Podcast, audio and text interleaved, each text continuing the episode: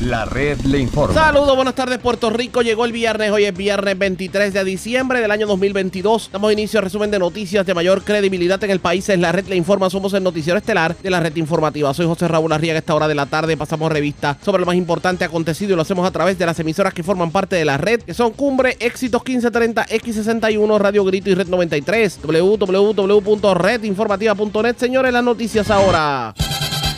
Las noticias.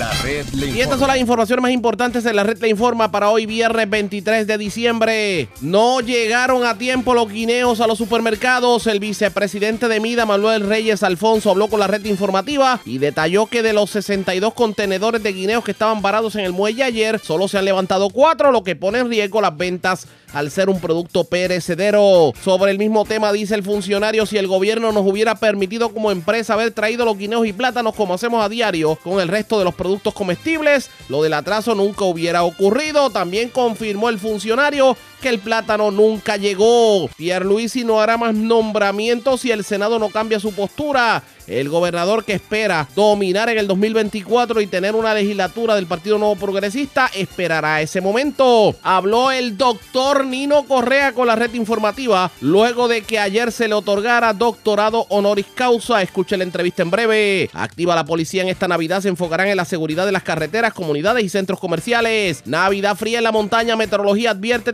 temperaturas pudieran alcanzar este fin de semana los bajos 50 grados. Vivas de milagro, dos personas heridas de bala en hechos separados en Gurabo y Calley. Arrestan dos personas armadas que supuestamente merodeaban por residencial de Gurabo. Hombre pelea en negocio y termina atropellado en la junta. Se encuentra en condición crítica. Sorprenden infraganti a hombre con varios catalíticos en su poder en Carolina y se llevaron 20 cajas de sangría de un negocio en Atillo y el diésel de una antena de Claro en Frontón de Ciales. Autoridades se meten a residencia en Yauco llena de gatos en condiciones insalubres y a esta hora de la tarde las autoridades investigan un naufragio de personas indocumentadas en las costas del suroeste de Puerto Rico. Se dice que un infante pudo haber muerto en la travesía. Esta es la red informativa de Puerto Rico. Bueno, señores, damos inicio a la edición de hoy viernes del noticiero estelar de la red informativa de inmediato a las noticias. Ayer nosotros sacábamos a la luz pública en primicia el problema de que 62 vagones estaban varados en el muelle repletos de guineos y obviamente esto podía significar el que el guineo no llegara a tiempo a los supermercados. Hablamos ayer con el secretario de Agricultura, quien confirmaba, pero alegaba que los federales habían alargado el proceso. Hoy en la mañana el secretario aseguraba que sí, ya estaban saliendo los guineos, pero señores, el MIDA los desmintió. El MIDA, la, organización MIDA, que es la que agrupa a los principales supermercados del país, asegura que hay escasez de guineos y el guineo que estaba en el muelle no llegó porque solamente se le dio apertura a cuatro de los 62 vagones que habían varado. Significa que 58 vagones se quedaron y no van a llegar a tiempo para las ventas de Navidad. A esta hora de la tarde, diálogo con el vicepresidente de MIDA, Manuel Reyes Alfonso, licenciado. Buenas tardes. Bienvenido a la red informativa. Saludos, Rita, a ti a los amigos que te escuchan. Y gracias por compartir con nosotros. El guineo no llegó, ¿cierto? Bueno, llegó al, al, al muelle, no llegaba necesariamente a, la tienda como debería.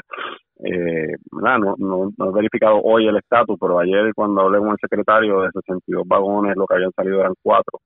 Eh, y él esperaba eh, pues, que, empezara a, agilizarse un poco más el asunto. Aparenta ser uno, que se trata de unos asuntos de inspecciones eh, y pues eh, hoy vi una nota de, de prensa que pues, mencionaba que eh, aparenta ser eh, por un bueno no, no me consta es lo que vi en, en la prensa que aparenta ser que pues que un error en el, el procesamiento eh, y los avisos que tenían que someterles a las agencias federales y pero me suena eh, razonable que ese sea el caso porque no tienen experiencia haciendo eh, esto. Eso no es algo que el gobierno debería estar haciendo, debería permitirle a los que se dedican a eso todo el tiempo a, a hacerlo y posiblemente ya tendríamos productos en, la góndola. Y eso es el guineo. El plátano nunca llegó. El plátano nunca llegó. Y el guineo, ahora mismo, a esta hora que usted y yo hablamos, hay escasez total en, la, en los supermercados. O sea, el, el guineo no ha salido en la cantidad que tenía que salir a los supermercados. Por eso no quiero usar la palabra total, pero eh, estaba eh, eh, muy lento y detenido. Y como te menciono, o sea, ayer, en, qué sé yo, un poquito antes del mediodía, habían 58 vagones en el muelle que todavía no, no habían eh, no le habían dado levante. no sé, en este hoy no sé cuál es el estatus, o sea, no sé qué pasó ayer por la tarde. Eh, pero ese es el Vale que esta, esta mañana el secretario aseguraba que todo estaba saliendo, pero lo que estamos viendo en los supermercados es que no está saliendo. Además de que, aunque estuviera saliendo, hay un proceso entre el muelle y el supermercado. Que obviamente eso no significa que automáticamente va a estar el guineo en góndola. Claro, eso es así, eh, pero estoy seguro que la industria estaba esperándolo eh, y se va a mover con mucha rapidez porque es un producto perecedero, eh, que si no, y, y además eh, es un producto crítico para estas fechas que si, pues, no se vende eh, esta semana, pues la semana que viene pues va a ser más difícil y se puede se, puede afectar esa venta o se puede perder el producto, así que estoy seguro que si, si lo lo sacan del, lo logramos sacar del muelle, eh, la industria se va a mover con mucha rapidez para tenerlo la Pero si dijéramos que el guineo no llegó a tiempo a los supermercados, estaríamos correctos porque si, si hubiera guineo en los supermercados sería un bajo por ciento del macro. bueno, vuelvo y te digo, hasta ayer a eso del mediodía de la tarde ese era, el- ese era el caso. O sea, hoy por la mañana, pues a lo mejor puede haber algo más, pero no, honestamente no no tengo el el estatus, ul- eh, ¿verdad? Un estatus para ahora. ¿Y qué pasó con el plátano que no llegó? Pues eh, eso se lo tienes que preguntar al, al secretario. Eh, definitivamente si hubiesen permitido que el sector privado se encargase de eso y, y que eh, los que se dedican a esto eh, lo trajesen, pues nosotros pensamos que se hubiese podido traer. Eh, ha habido lo que hemos escuchado es que ha habido dificultad encontrando eh, fincas con la cantidad eh, adecuada eh, y con los requisitos eh, que de alguna forma establece el Departamento de Agricultura, negociaciones, o sea, todo es, es un tema complejo, o sea, tiene que estar en las cantidades correctas, tienen que estar los pagos eh, adecuados eh, y, y ese, ese es parte de la dificultad. Pero ¿por qué no gobierno- cuando, haberle... cuando una sola, cuando una agencia de gobierno eh, quiere, eh, uno, ¿verdad? entrar en algo que no es lo que típicamente hace y dos, eh, pues comprar en cantidades eh, verdad Eh, eh, grandes o, o tener unos suplidores específicos para toda la producción pues pues se hace se hace más difícil que quizás en, en cuando tienes varias personas del sector privado que buscan entonces sus sus propios suplidos Déjeme desmenuzar esto y ponerlo en arroz y habichuela. Lo que me está diciendo es que si hubieran, si le hubieran permitido a, a ustedes como industria haber traído los guineos y los plátanos como hacen con todos los productos y están acostumbrados a hacer, este problema no hubiera ocurrido. Eso es lo que, sí, lo que la industria eh, piensa. O, o por lo menos no hubiese ocurrido de, de- de esta forma. Hubiese, hubiese sido mucho más fluido. Esto definitivamente va a provocar el encarecimiento del producto cuando por fin llegue a góndola. Podría ser, ¿verdad? Eh, entre otras razones, y esto es importante, que bueno que traes ese punto, porque nosotros entonces no establecemos el precio, es el, el departamento, Eh, o, por lo menos, ¿verdad? El precio al que adquirimos es el departamento el que el que determina y también hay, una, hay unos, unos costos, unos gastos que establece eh, el, el departamento. Así que eh, pues, eso es un, un asunto mirar, pero entiendo, eh, la última vez que discutí esto con mis socios, muchos de ellos no sabían el precio eh, todavía. Pero, ¿Y, y por, Ah, pues es, es parte del proceso. ¿Y por qué no se les permitió a ustedes traer los plátanos y guineos? ¿Cuál fue la justificación del gobierno? Bueno, eh, eh, recuerda, eh, el tema de, de la, de la aquí hay, un, hay dos factores, ¿verdad? Uno que es fitosanitario, que es tratar de evitar que entren unas plagas eh, y afecten la producción local, pero también hay un componente de eh, proteccionismo de la industria agrícola local. Eh, que pues nada pues tiene sus consecuencias nosotros no necesariamente estamos abogando y, y- entendemos ¿verdad? las razones para eh, proteger a los productores locales, pero pues pasan estas cosas. Eh, el consumidor, pues, en ocasiones como esta, pues quizás se debe, ¿verdad? como menciono, a pe- permitir a los que usualmente nos dedicamos a eso hacerlo. Y parece ser que el departamento quería, o, o por su intención, eh, para eh, mantener esa, esa esa protección y ayudar a esos los productores tradicionales eh, localmente, pues que solamente le iba a permitir a esa misma gente adquirir el producto a través del departamento. ¿eh? No sé si, si me expliqué.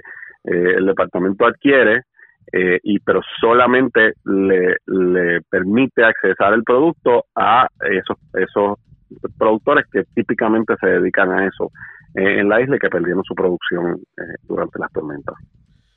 No pinta bien definitivamente y vemos que, y ahí es que viene tal vez algo que habíamos usted y yo conversado desde hace tiempo, la intervención del gobierno en lo que es el libre mercado y en lo que es precisamente las, las negociaciones de los supermercados ha traído en el último tiempo problemas. Sí, sí, ahí, ¿verdad? La postura de nosotros es siempre esa, es- el mercado tiene mucho más recursos y el, el rol del gobierno debe ser más de supervisión que de, eh, ¿verdad? Que de, que de operador eh, en, en el mercado. Eh, sí, eh, to- totalmente de acuerdo. ¿Qué, te puedo decir? Eso no solamente en el caso de estos productos, sino en todo. El gobierno, eh, donde mete la mano, pues típicamente que no sea en, en, asegurar que exista competencia o en algo así por el estilo, eh, pues termina provocando estos disloques eh, que, pues, que estamos viendo en, esta ocasión.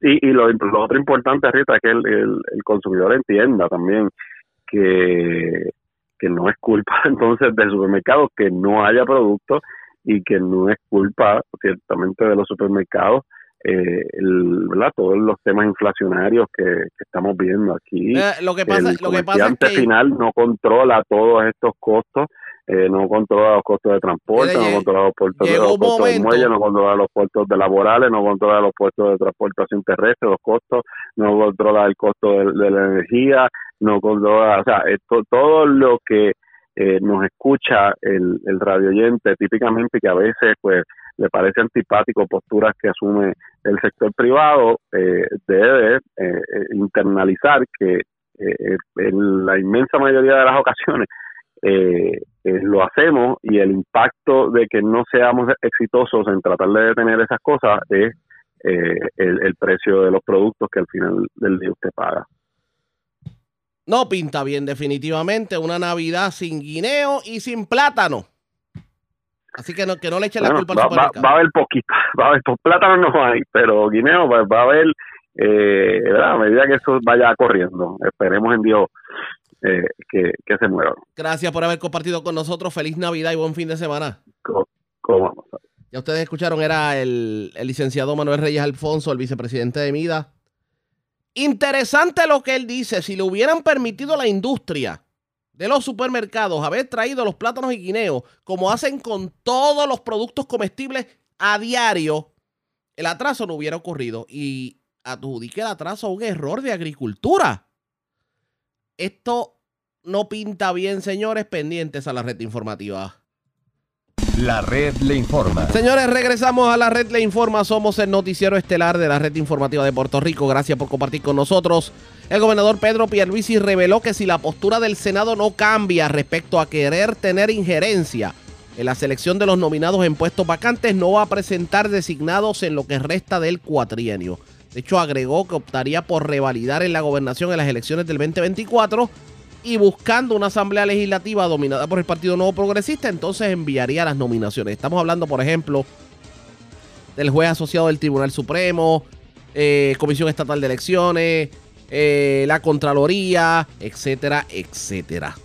Eso lo dijo en una entrevista con la periodista Gloria Ruiz Quillan del Nuevo Día, en donde también aprovechó para hablar sobre qué va a pasar de ahora en adelante en cuanto a la reconstrucción del país. Escuchemos las declaraciones cortesía de GFR del gobernador Pedro Pierluisi. Las obras se están llevando a cabo y yo estoy por todo Puerto Rico. Es más, la queja ahora recurrente son los tapones por las obras de carretera. Aquí tenemos en cualquier momento dado más de 100 obras en carreteras en Puerto Rico. El Departamento de Transportación Obras Públicas eh, gastó, tienen obra en gastos de obra este año más de 180 millones y en la autoridad de carretera más de 250 millones. Son unos números nunca antes vistos. Entonces, hablando de carretera, en acueducto y alcantarillado se están llevando a cabo obras que no se llevaban, pero hacía muchísimo tiempo, no se llevan a cabo hace, muchos, hace mucho tiempo. Claro, eh, son obras de infraestructura que por su diseño, por, por su eh, razón de ser, no se hacen de un día para otro. Y en la red eléctrica ya tenemos 39 proyectos en construcción para transformar nuestra red.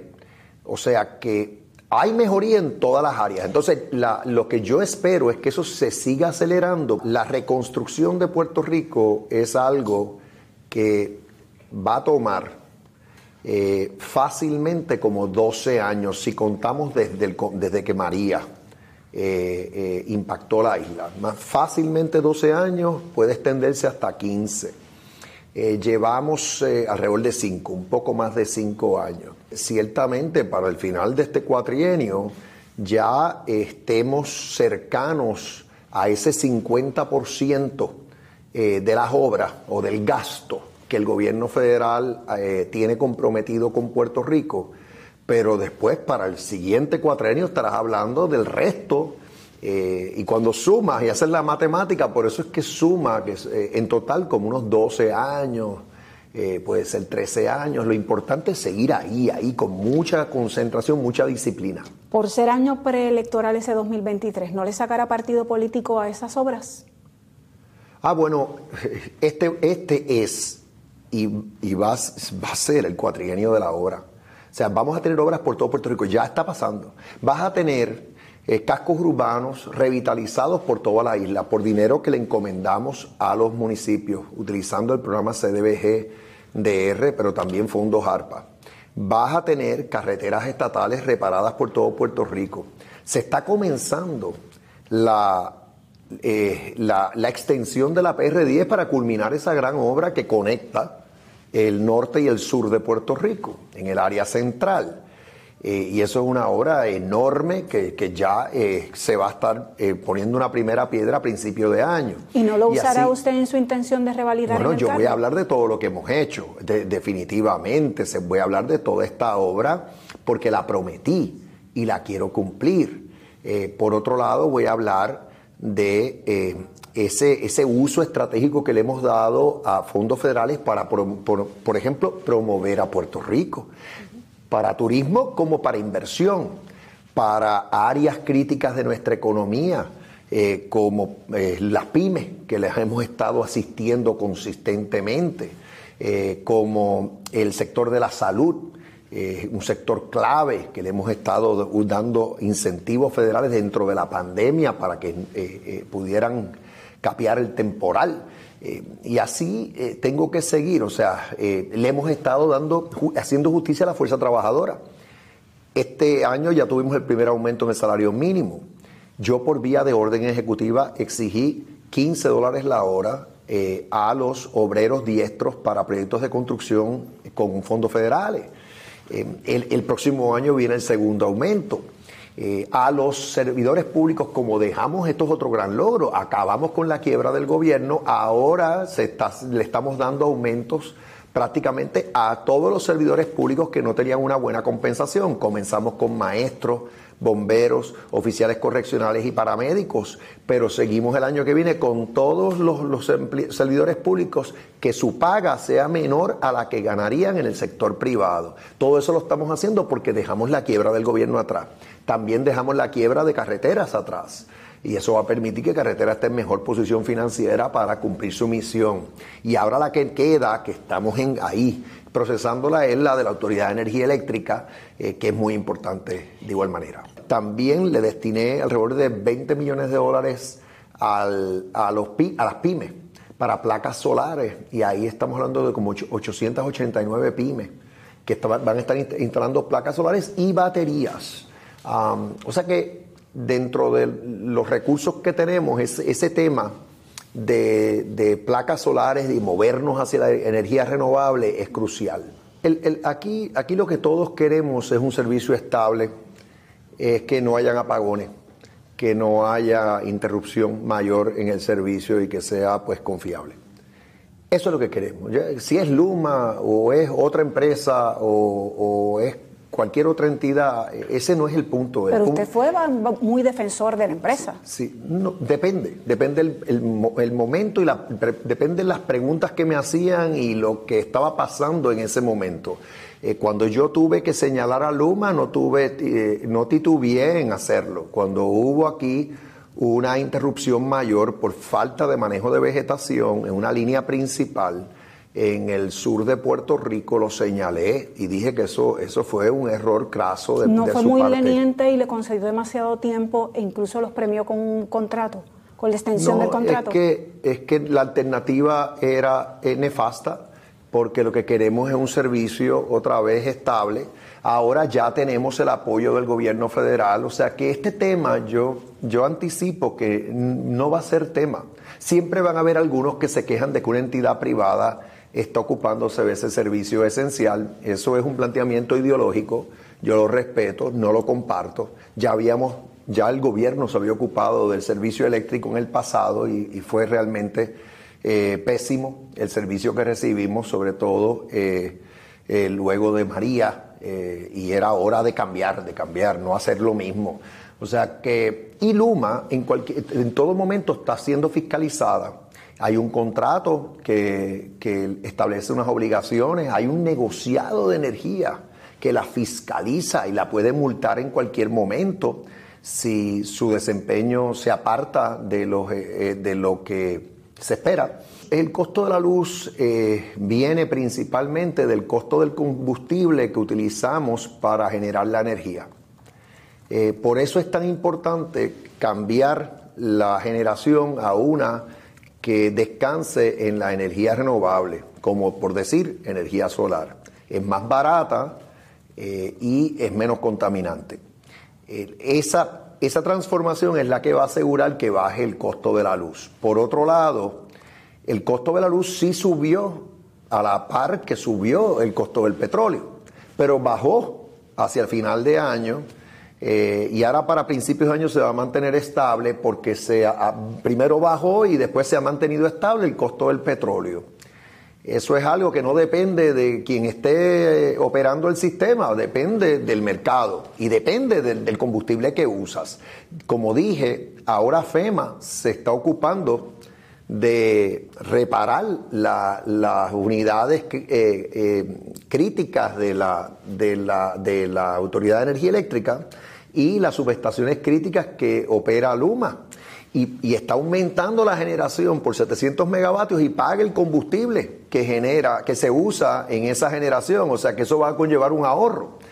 La meta tiene que ser que baje el costo de la luz. En el plan fiscal certificado del gobierno se establece como meta el que sea no más de 20 centavos por kilovatio hora, que baje de 20. Estamos enseñando lo que tenemos que enseñar. Algunos se enfocan en las etiquetas, yo me enfoco en lo que queremos eh, que ocurra en Puerto Rico y, para mí es que nos respetemos unos a otros, nos, trate- nos tratemos equitativamente, con equidad, unos a otros, eh, y respectivamente de orientación sexual, de género, eh, y, eso es lo que se va a estar enseñando en nuestras escuelas. Algunos, pues porque no, no existe un currículo de perspectiva de género, pues lo critican. Pero es que el currículo es uno y esto se va a estar enseñando como parte transversalmente eh, en, en las, en las escuelas en Puerto Rico como debe ser. Llevamos cerca de tres años luchando contra esta pandemia y esta pandemia ha ido evolucionando con el tiempo. Nuestra situación no es diferente a la que enfrentan otras jurisdicciones en y fuera de Estados Unidos. Eh, en muy pocos lugares en el mundo se está exigiendo mascarilla. Son probablemente contados con, la, con las manos, con los dedos de las manos. Eh, ese uso de mascarilla requerido para todos es, es una medida extrema que se, se llevó a cabo y se tomó eh, durante parte de la pandemia. De igual manera, las restricciones que tuvimos eh, para, por ejemplo, eh, actividades multitudinarias, eh, conciertos, por decir otro tipo de actividad. Pero llega el momento, cuando uno enfrenta una pandemia de tanta duración, que lo importante es la responsabilidad ciudadana. Yo estoy enfocado en, en, la obra que estoy haciendo, que trasciende este cuatrienio, eh, y lo digo con respeto, con el favor de Dios y el apoyo del pueblo. Yo voy a seguir siendo el gobernador de Puerto Rico por seis años y lo que queda de este mes. Eh, es tan sencillo como eso. Y en eso estoy enfocado. No importa quién sea que aspire a la gobernación, en el 2024 me va a tener a mí ahí, aspirando a la reelección. Y estoy seguro que voy a prevalecer. Expresiones del gobernador Pedro Pierluisi, él dice que esperará al 2024 a que tenga mayoría legislativa para buscar nombramientos que no se han dado, como el del Contralor, el del juez del Supremo, etcétera, etcétera, porque dice que no va a perder el tiempo más con la legislatura de turno. ¿Qué terminará ocurriendo? Pendientes a la red informativa. La red le informa. Cuando regresemos, Nino Correa doctor en ciencias naturales. Se le otorgó un doctorado honoris causa. Esto le abre la puerta a convertirse en el director de manejo de emergencias en propiedad y dejar el interinato. Hablamos con él luego de la pausa. Regresamos en breve en esta edición de hoy viernes del noticiero estelar de la red informativa. La red le informa. Señores, regresamos a la red le informa. Somos el noticiero estelar de la red informativa de Puerto Rico. Gracias por compartir con nosotros el titular de manejo de emergencias, Nino Correa. Se convirtió en doctor en ciencias sociales en el día de ayer. Y usted se preguntará cómo ocurrió eso. Pues resulta que la Universidad de Puerto Rico le otorgó un doctorado honoris causa en ciencias sociales por lo que calificó como gran aporte a la sociedad puertorriqueña por parte del funcionario y un modelo a seguir como uno de los principales rescatistas de la isla. La información la hizo pública ayer en la tarde el presidente de la Universidad de Puerto Rico, Luis Ferrao, quien dijo y citamos, reconocemos el fiel compromiso que tiene Nino Correa con el desempeño de sus funciones. Es una persona sumamente dedicada y sensible en el cumplimiento de su deber como uno de los más destacados rescatistas que tiene Puerto Rico. Me enorgullece concederle en plena Navidad este título de gobierno por considerar mi petición de otorgar tan merecido reconocimiento a Nino Correa. Así, pues, obviamente, lo informó el funcionario. En la mañana de hoy tuvimos la oportunidad de hablar con Nino Correa y esto fue lo que nos dijo sobre el particular. No, no, que quédate con Nino, de verdad. Oiga, oiga quédate pero, con Nino, de verdad. pero ¿qué ha, No, no. qué- cómo, cómo- cómo ha sido esa experiencia desde que la Universidad de Puerto Rico le anunció a usted que en efecto eh, le estaban otorgando ese doctorado honoris causa en ciencias sociales? Sí, pues mira, Riaga, me entero ayer mismo porque lo que me indicó Mariana Cobian, directora de prensa del negociado, eh, y Emanuel Piñero, que trabaja con nosotros allí como ayudante especial en la oficina, eh, lo que teníamos en agenda, Riaga, era una reunión de unos proyectos que vamos a estar trabajando junto con la Universidad de Puerto Rico, eh, donde dentro del plan de trabajo del negociado, pues el utilizar las universidades y sus concentraciones en lo que ellos puedan ayudar y aportar, pues lo, lo, lo, lo estamos coordinando y preparando. Nada más me imaginé que, eh, ¿verdad? Estoy en mi oficina donde me indicaron que por videoconferencia iba a poder participar de la reunión de la Junta de la Universidad de Puerto Rico con su presidente y es donde eh, después de dos horas y treinta minutos estar sentado allí viendo la dinámica de otros eh, trabajos que ellos estaban realizando, pues me indican que, que indican que entonces van a hacer a otorgarme ese grado. Para mi sorpresa, de verdad, eh, ¿qué te puedo decir? Más que un honor el, el, el uno tener, ¿verdad? Ese, ese, eh, que le otorguen a uno eso y más de la Universidad de Puerto Rico. Y obviamente, pues, el plan eh, que tenían era que tenía que llegar a la universidad. Eh, salimos de la oficina ya y pues tenían varias sorpresas, entre ellas quien me abre la puerta a la oficina del presidente, mi esposa, eh, que habían coordinado para que ella llegara también. Y wow, ¿qué te puedo decir? Este, muchos compañeros de trabajo, el mismo gobernador me llamó anoche a felicitarme que también tenía conocimiento de lo que iba a pasar. No desconocida total de, de, de, de esto. Y pues, ¿qué te puedo decir? Todavía estoy tratando de asimilarlo.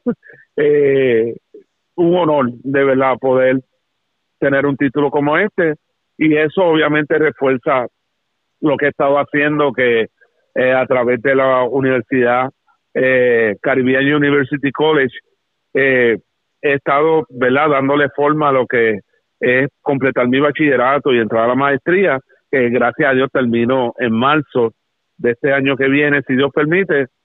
Y qué te puedo decir Arriaga no me lo esperaba. Seguimos para adelante. Hay un compromiso mayor todavía. Y confío en el Padre Celestial que eh, con todo lo que está pasando, pues podamos seguir preparándonos para poder seguir trabajando por nuestra isla. Hoy, obviamente usted lleva estudios conducentes al bachillerato y la maestría, pero este Sí. doctorado honoris causa, eh, procesalmente hablando, lo eh, abre la puerta a que deje de ser interino porque la ley no especifica, la ley habla es. de maestría o es. doctorado, pero no especifica si es honoris causa o es, o es obtenido estudiando. Por lo tanto, usted cumple el requisito Sí. de ley para ser oficialmente el, el director de manejo de emergencia. Sí, eso es así. Nada, yo confío porque esas son cosas que no están en mis manos, ¿verdad? Eh, pero confío, ¿verdad? Eh, como siempre lo he hecho con, con la Cámara, el Senado, pues que hagan lo propio y pues confío que esto pues pueda ser útil para que estas personas pues me permitan seguir trabajando, de verdad que es lo más que queremos, seguir trabajando por nuestra isla y no lo vamos a dejar de hacer, así que de verdad para mí es un honor tener verdad este este título de parte de la Universidad de Puerto Rico. Si mi, Más que un honor. si mi mente no me traiciona, pero por lo que veo, usted se ha convertido en el único, tal vez uno que otro más, pero el único jefe de manejo de emergencias de consenso, fuera de lo que puede Ajá. ser el partido de turno. Todo el mundo Ajá. tiene algo bueno que hablar de usted. ¿Qué pasa por su mente Amén, cuando, se da cuenta de que esto está ocurriendo? Wow, Arriaga, tremenda pregunta.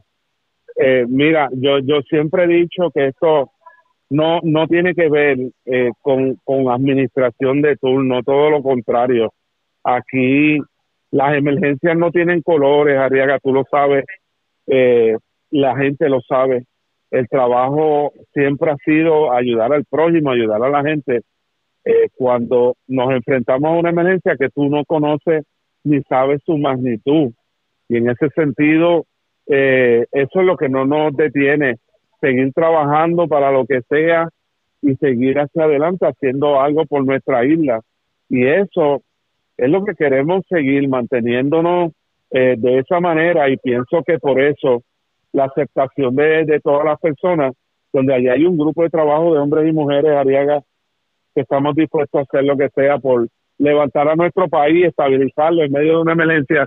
Y como te dije, esto no tiene colores, esto no tiene que ver con administraciones, todo lo contrario, es cuestión de seguir concentrados en hacer el trabajo que nos toca realizar.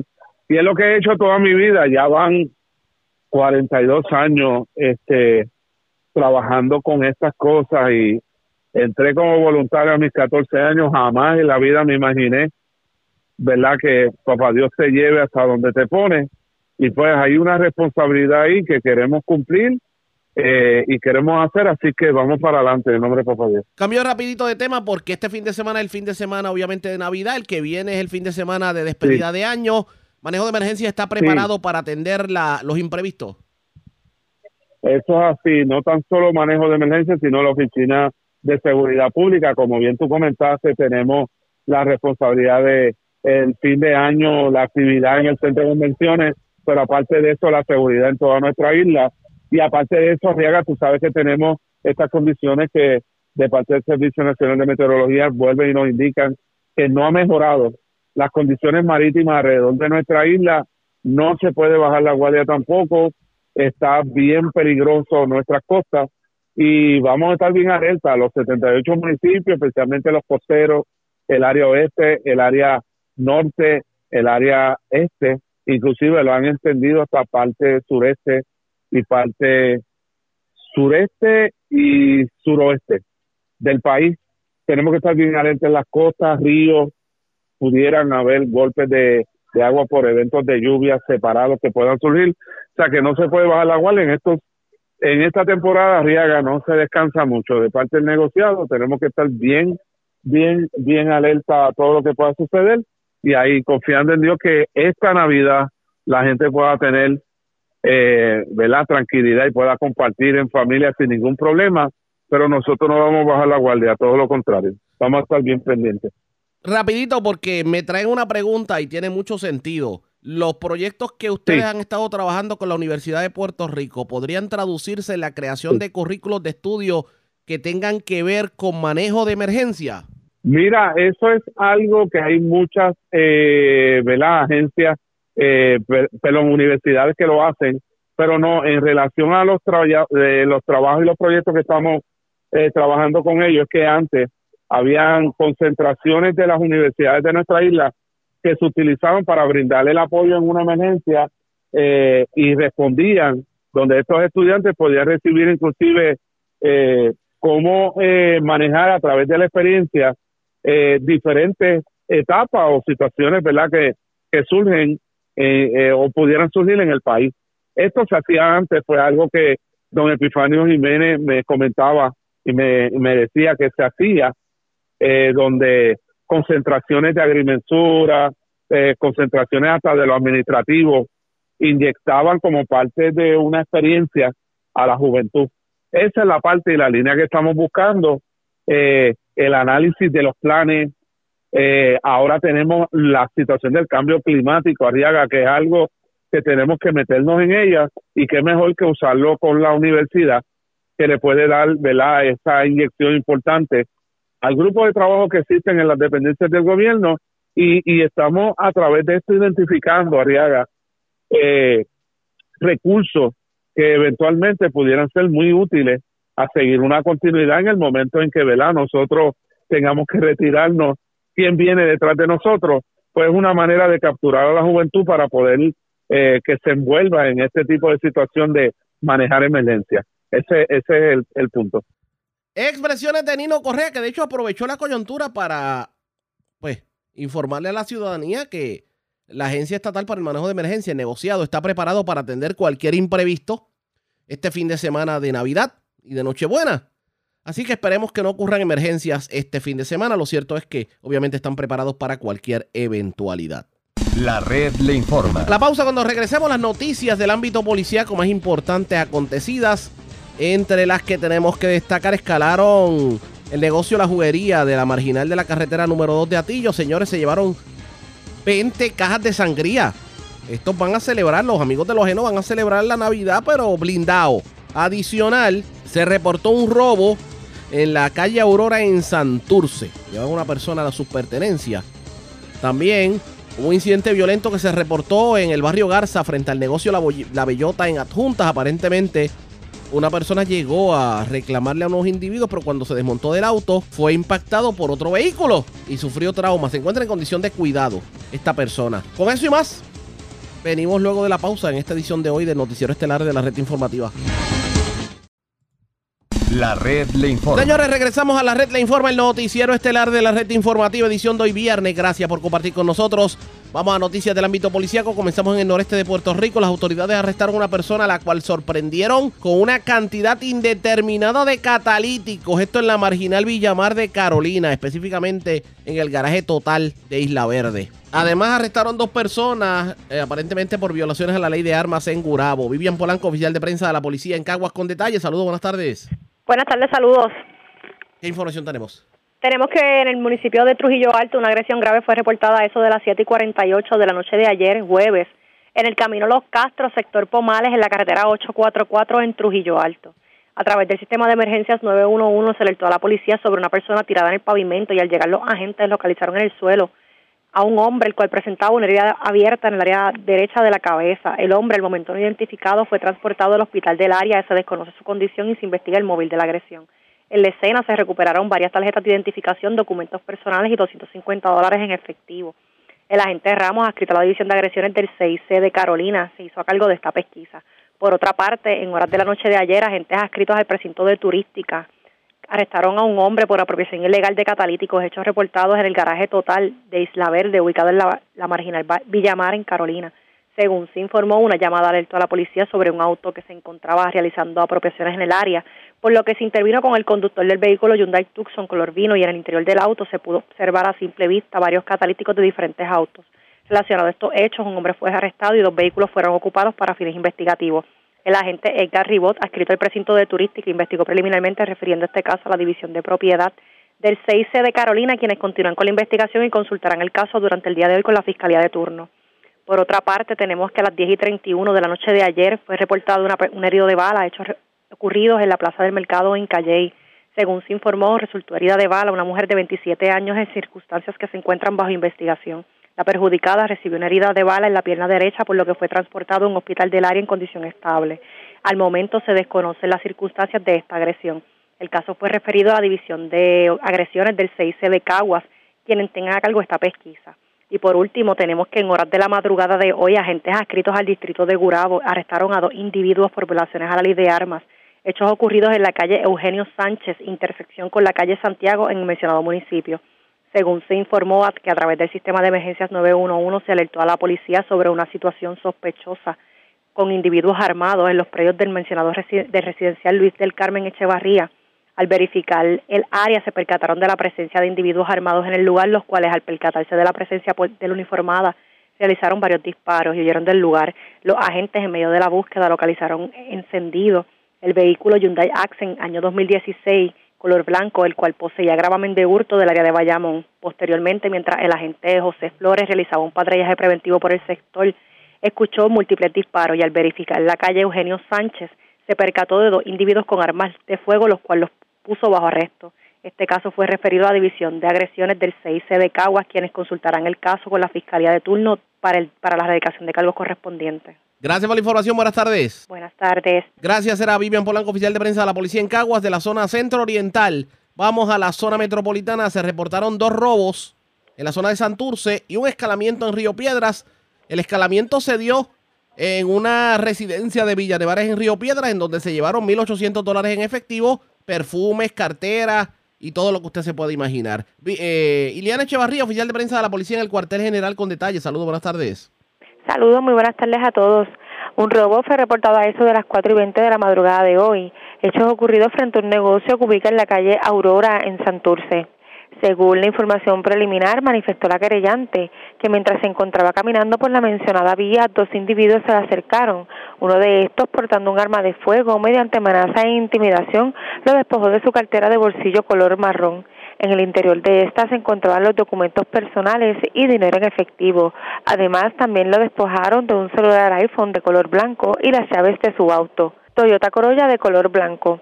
El agente Steven Santiago, adscrito al precinto de Santurce, investigó preliminarmente y refirió el caso a la División de Robos del Cuerpo de Investigaciones Criminales de San Juan, quienes continuarán con esta investigación.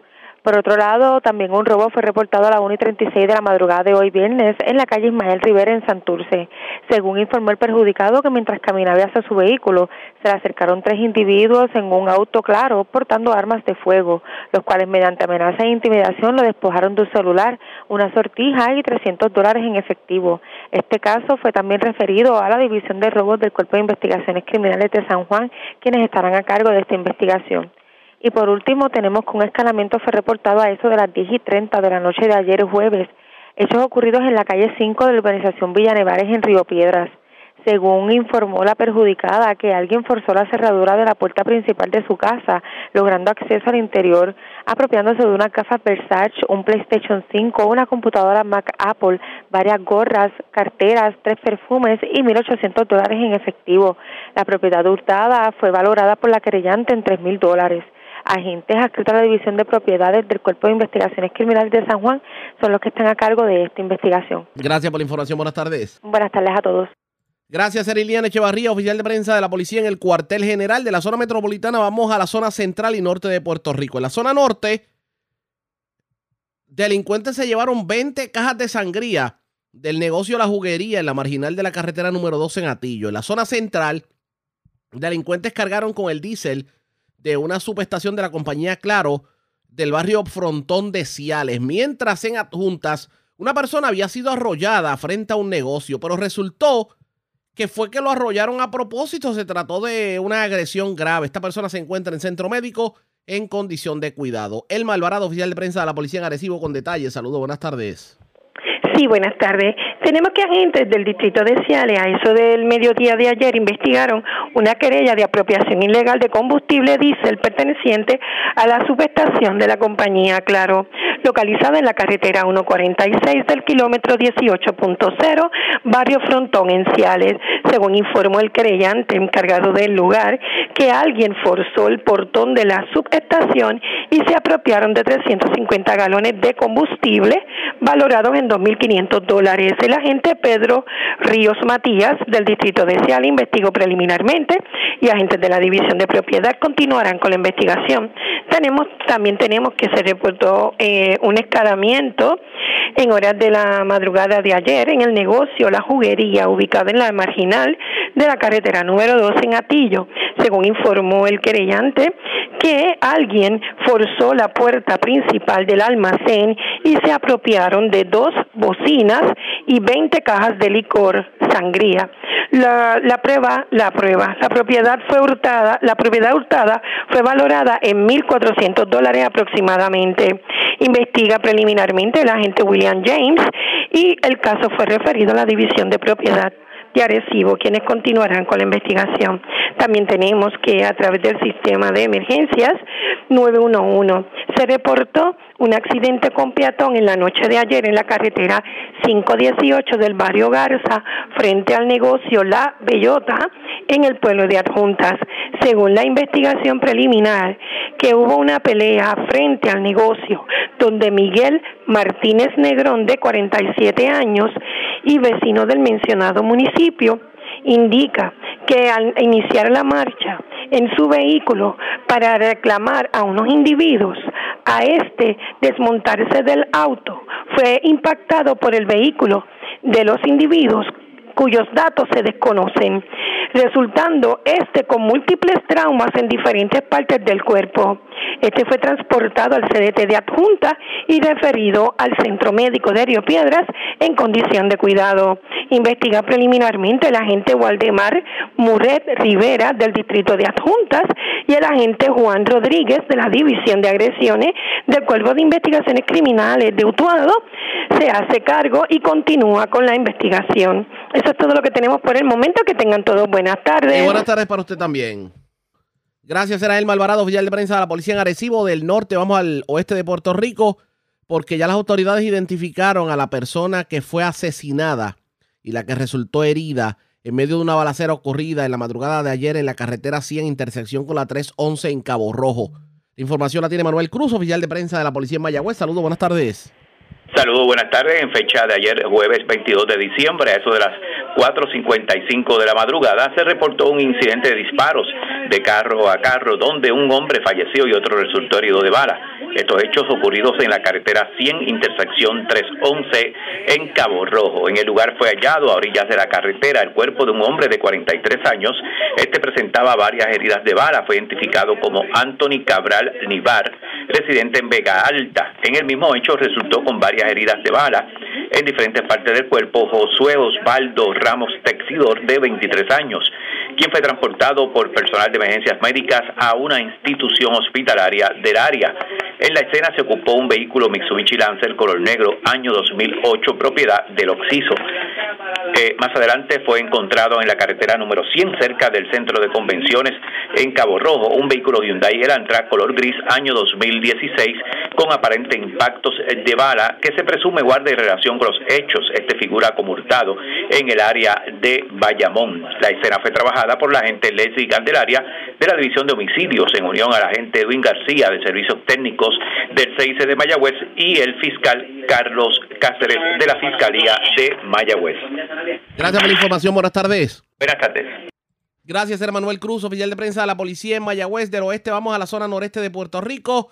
En condición estable se encuentra una persona que fue herida de bala en un hecho ocurrido en el barrio Malpica de Río Grande. Además, las autoridades investigan un incidente ocurrido en Montesanto en Vieques. Aparentemente incendiaron un vehículo y un jet ski. Se desconoce eh, quién pudo haber eh, ocasionado el incidente, que obviamente se investiga como uno malicioso, un incendio malicioso. La información la tiene Daniel Fuentes, oficial de prensa de la policía en Fajardo. Saludos, buenas tardes. Saludos, buenas tardes. Agentes aquí del distrito de Río Grande fueron eh, alertados en la tarde de ayer, jueves, sobre una persona herida de bala. Esto fue en medio de un incidente reportado en la carretera 958, barrio Malpica, del mencionado municipio. Según se informó, se recibió llamada del Centro de Diagnóstico y Tratamiento de Río Grande, donde informaron que un hombre identificado como Leonardo Miranda Gómez, de 23 años, llegó, con, llegó, a, llegó al lugar con heridas de bala en ambas piernas eh, Miranda Gómez pues fue transportado por paramédicos a una institución hospitalaria eh, donde su condición fue descrita como de cuidado. Agentes aquí a la División de Agresiones de 6C de Fajardo continúan con la investigación. También tenemos que agentes adscritos al distrito de Vieques eh, de negociado de la Policía de Puerto Rico fueron alertados en hora de la mañana de hoy viernes sobre un vehículo y una motora acuática incendiado esto fue eh, esto es en circunstancias que se cuenta más investigación. Hecho ocurrido en la carretera 993, kilómetro 1.5 del barrio Montesanto en Vieques. Según informó el queriante, que al llegar a su residencia le dio un olor a combustible. Al verificar la parte posterior del mencionado lugar, encontró el vehículo marca Toyota, modelo Benza, del año 2013 y su motora acuática, un jet ski del año 1999, incendiado. En el incendio pues no hubo heridos, no hubo personas heridas y el vehículo y la motora acuática eh, fueron quemados en su totalidad. Los daños pues no fueron estimados. Este caso pues, fue referido al 6C de Fajardo y personal de la División de Explosivos de Humacao y la agente Dayana Vargas, adscrita al distrito de Vía, que investigó este caso preliminarmente. Eh, por lo que se exhorta a la ciudadanía a, a, comunicarse a la policía de manera confidencial si posee información que nos ayude a esclarecer este caso, llamando a los teléfonos 787-343-2020 o al 6C Área Fajardo al 787-863-3240. Eso es todo lo que tenemos hasta el momento. Buen fin de semana, feliz Navidad. Dios los bendiga. Igual a usted y a los suyos era Daniel Fuentes, oficial de prensa de la policía en Fajardo. Más noticias del ámbito policiaco en nuestra segunda hora de programación. Por esta hora de la tarde hacemos lo siguiente. La red le informa. Nos despedimos de Éxitos 1530, nos quedamos en Cumbre, en X61, en Radio Grito y en Red 93 con la segunda hora de programación, el noticiero estelar de la red informativa. La red le informa. Señores, iniciamos nuestra segunda hora de programación. El resumen de noticias de mayor credibilidad en el país es La red le informa. Somos el noticiero estelar de la red informativa en, en edición de hoy viernes 23 de diciembre. Vamos a continuar pasando revistas sobre lo más importante acontecido y como siempre a través de las emisoras que forman parte de la red, que son Cumbre, Éxitos 1530, X61, Radio Grito y Red 93. Señores, las noticias ahora. Las noticias.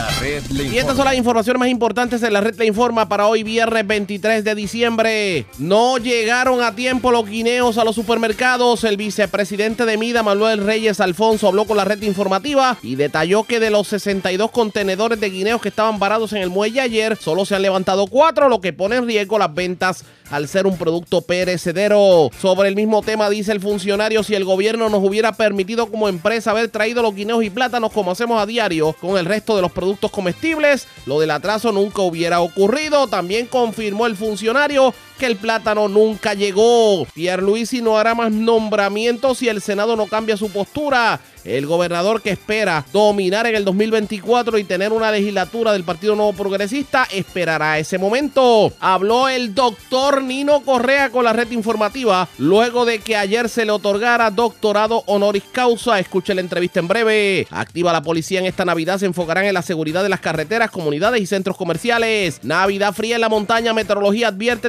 temperaturas pudieran alcanzar este fin de semana los bajos 50 grados. Vivas de milagro, dos personas heridas de bala en hechos separados en Gurabo y Calley. Arrestan dos personas armadas que supuestamente merodeaban por residencial de Gurabo. Hombre pelea en negocio y termina atropellado en la junta. Se encuentra en condición crítica. Sorprenden infraganti a hombre con varios catalíticos en su poder en Carolina y se llevaron 20 cajas de sangría de un negocio en Atillo y el diésel de una antena de Claro en Frontón de Ciales. Autoridades se meten a residencia en Yauco llena de gatos en condiciones insalubres y a esta hora de la tarde las autoridades investigan un naufragio de personas indocumentadas en las costas del suroeste de Puerto Rico. Se dice que un infante pudo haber muerto en la travesía. Esta es la red informativa de Puerto Rico. Bueno, señores, damos inicio a la segunda hora de programación en Noticiero Estelar de la red informativa. De inmediato a las noticias. ¿Valdrá la pena el gasto en que el gobierno se va a envolver para las festividades de fin de año, tal y como se hizo el año pasado en el distrito de convenciones allá en, en el centro T-Mobile. Hay personas que entienden que este gasto con la transmisión de la despedida de año de Dick Clark, pues para muchos puede ser una buena promoción a nivel de Estados Unidos, para otros entienden que es una pérdida de tiempo. Analicemos el tema. Carlos Mercado, el jefe de turismo, defendió precisamente lo que significa este gasto en esta actividad con dinero eh, del erario público. Asegura que el año pasado se evidenció que hubo una inyección significativa en la economía. La pregunta es, ¿eso ocurrirá este año? Vamos a escuchar al titular de la compañía de turismo. Eh, particularmente en la parte que es turismo. Una de las eh, noticias eh, positivas el año pasado fue el impacto inmediato en la ocupación hotelera a través de los seis hoteles principales que están colindantes al distrito de convenciones y una, un número de hoteles más pequeños que están eh, en la cercanía. esto, ¿verdad? para poderlo llevar a números, estamos hablando de una estadía promedio de tres días, el día previo, el día del evento y el día después. Eh, estamos hablando de un impacto de 5.500 habitaciones noche, una estadía promedio de 300 dólares la noche. Estamos dando un impacto económico solamente en reservación de hoteles de 1.6 millones de dólares. Si eso se le suma eh, el gasto promedio de una ocupación doble de habitación, por tres días, estamos hablando de que son 100 dólares, 300 dólares por habitación, nos está dando 1.6 millones en lo que es el gasto promedio por ocupación de eh, eh, habitación doble por espacio de esos tres días, lo que suma a 3.2 millones solamente en el renglón de ocupación hotelera. Todo lo adicional, lo que es la producción del evento, eh, todos los suplidores que se utilizan para una, una actividad de este, de este tipo, de esta, de esta capacidad, pues obviamente pues es, mayor, pero lo que es turismo eh, directo y la ocupación hotelera alrededor de todos, todos los hoteles que están aquí en Centro Convenciones, el impacto económico estamos proyectando que va a ser unos 3.2 millones solamente en ese renglón. Eduard Sayas, quien es el director ejecutivo del DMO, es la oficina privada que eh, pues, promociona lo que tiene que ver con el turismo aquí en Puerto Rico. Se expresó en los mismos términos. Vamos a escuchar parte de lo que dijo el funcionario. Comparar todos los eventos que hacemos durante el año de promoción y mercadeo, esto sin lugar a dudas es el home run. Esto es un cuadrangular. Este tipo de eventos son los que nos ponen a Puerto Rico en la luna. Eh, demostrarle al mundo lo que podemos hacer, el tipo de evento que podemos presentarle a la gente para que vengan de afuera. Y nuevamente tengo que agradecer a Mariela, al gobernador y a su equipo y a la gerencia del distrito de, poder demostrarle, este es el showcase, como dicen, este centro de convenciones y el, y el distrito es algo que de verdad que es sin igual. Y mira que yo he caminado a algunos de estos eh, eh, centros parecidos a esto. Eh, nosotros en este caso vamos a hacer lo que sabemos hacer mejor el mercadeo y la promoción de, este evento. El año pasado este, hicimos esto mismo y más de 20 millones de personas en este espacio de tiempo vieron a Puerto Rico. Y, también nos sirve para poner a Puerto Rico en las mentes de esa gente que eventualmente van a, comprar su tiquecito para venir a Puerto Rico. Este es el sitio que hay que venir, este es el sitio que está caliente, es el sitio que todo el mundo quiere venir. Lo demostramos el año pasado y este año vamos por el mismo camino. Este, sí, sin lugar a duda, el año pasado uno de los propósitos por la cual eh, Discovery Puerto Rico se involucró en esto fue porque eh, este, este, evento lo que hace es que nos pone en, el, en, el, en la mente de esas personas que eventualmente van a poder comprar su pasajito para ir de vacaciones. Mi interés aquí es que digan, oye, ese lugar, se, Puerto Rico se ve nítido, yo quiero ir allí, yo quiero estar en esa playa, yo quiero tener esa experiencia que tenemos los boricuas. Y, eso se traduce, obviamente, ya ve los números del 2021, eh, números récord, el 22, vamos por el mismo camino, así que definitivamente hay un componente bien amplio de las personas que ven este programa, este, este evento y quieren venir a Puerto Rico, sin lugar. O sea, hubo récord de personas que visitaron a Puerto Rico. El 2021 sí, eh, más de 4.7 millones de personas entrando por el aeropuerto, este, el ingreso del room tax, y, Carlos lo, sabe mucho más que yo, eh, subió a, unos, a 116 millones de dólares el año pasado, eh, el ingreso hotelero superó el billón de dólares en septiembre, antes de concluir el año, en comparación con el año pasado, este, así que, de este año, exacto. Este, así que sí, los números en cualquiera de los indicadores económicos que tú escojas sobre turismo, los números han sido superiores a, de 2021 sobre el 2019, 2020 como sabe hubo pandemia, no se compara, y el 2022 vamos por el mismo camino. Así las cosas, se va a llevar a cabo el evento este próximo fin de semana, no el otro, el fin de semana de despedida de año. ¿Valdrá la pena el gasto? Eso está por verse pendientes a la red informativa. Cambiamos de tema porque hoy Ana Celia Hernández, de Foro Noticioso, tuvo la oportunidad de entrevistar al titular de manejo de emergencias. Pasando a revista precisamente sobre lo que ha ocurrido en el transcurso del año. Hablamos de Javier Rodríguez Castillo. Y pues asegura que el 2022 ha tenido sus dolores de cabeza, pero han logrado superarlos, tomando en consideración que hubo una escasez de paramédicos en, en un momento del año. Asegura que eso se está subsanando poco a poco y pues obviamente la expectativa en el 2023 es que las plazas de paramédicos que están vacantes se puedan llenar. También habla del tiempo de respuesta. Vamos a escuchar la entrevista eh, que, le hiciera a Celia Hernández precisamente al titular de, de, del Cuerpo de Emergencias Médicas, Javier Rodríguez Castillo. Sí, hemos tenido muchos logros. Eh, te, tuvimos las 200 plazas de paramédicos y despachadores que estuvimos eh, trabajando junto al gobernador y al secretario Alexis Torres. Y, eso fue un gran logro, lograr esas 210 plazas de paramédicos, esas 40 despachadores. Eso a nosotros nos dio una inyección que incluso en el, día de hoy continuamos reclutando sobre, sobre esas plazas que necesitamos llenar eh, para tener nuestras bases en óptimas condiciones. La principal preocupación de la ciudadanía es el tiempo de espera para atender emergencias y asegura el titular de emergencias médicas que los tiempos se están reduciendo. Vamos a escuchar. Pues mira, estamos sí, estamos trabajando, aunque todavía hay espacio para mejorar, seguimos trabajando con el tiempo de respuesta. Sí, obviamente, pues nos hace falta mucho más personal, pero estamos en ese proceso de reclutamiento. Eh, esta semana pasada eh, eh, tuvimos como 30 eh, paramédicos que entraron, continúan y, también exhorto a, estas personas que quieran pertenecer al equipo de trabajo que entren a la página empleospr.gov eh, y, o si no pasen por nuestras oficinas eh, que continuamos eh, reclutando. Eh, también tuvimos un año muy bueno donde eh, adquirimos ambulancias, eh, equipos para los paramédicos. Este año en cuestión de la academia fue un año bien movido donde nuestros paramédicos estuvieron capacitándose y, y, vamos a, y eso lo vamos a continuar este, este próximo año es bien importante esa capacitación, capacitación perdón, para, para estos compañeros. ¿Y hacia dónde se dirige en el nuevo año? Bueno, el nuevo año nos dirigimos a, obviamente vuelvo y repito, ¿verdad? Eh, eh, seguir en el reclutamiento que es vital para nuestras operaciones. Vamos a, eh, estamos en el proceso de, de adquirir nuevas ambulancias, adquirir las eh, ambulancias bariátricas también.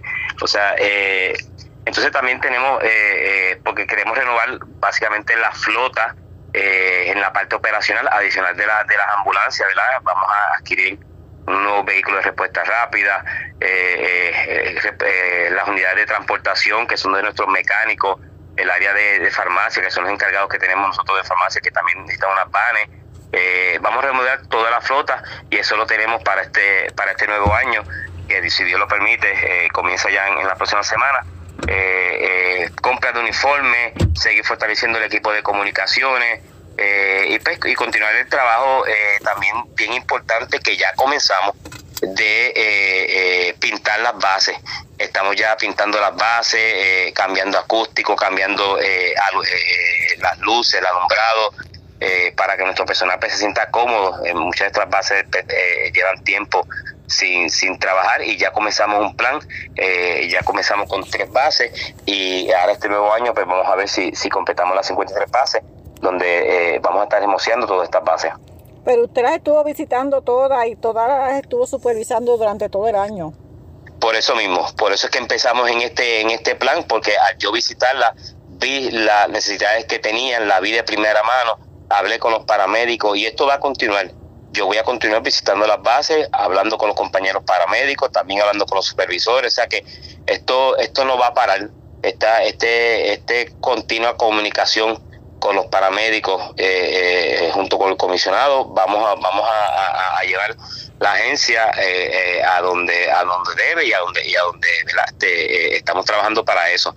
Pero eh, dado esas visitas a esas bases, es donde eh, vimos que hay unas bases que necesitan eh, velar, ser trabajadas y, y ya estamos en ese proceso. El titular de emergencias médicas aprovechó para hacer un llamado a la ciudadanía a la prudencia este fin de semana de Navidad del próximo de despedida de año. Escuchemos lo que tuvo que decir. Sí, no- nuestros empleados ahora mismo las nueve zonas están activas junto con las 53 bases. Ayer mismo en la tarde estuve reunido con los directores de zona repasando los planes en, en la tarde de ayer. Eh, y, este, como le digo, lo más importante aquí es pasar la Navidad en familia, eh, eh, estar con nuestros niños, con nuestros familiares, con nuestros padres. Si va a ingerir la bebida alcohólica, favor de pasar la llave. O sea, no ponga en riesgo su vida ni tampoco la de los demás. Eh, también, si usted ve una, ambulancia que viene de una emergencia, por favor, se da el paso.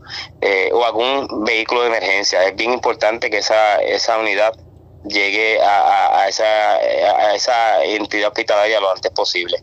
Bien importante, hace poco tuve también eh, eh, la invitación sobre esa campaña, no vale de, de, de, de la, Policía de Puerto Rico.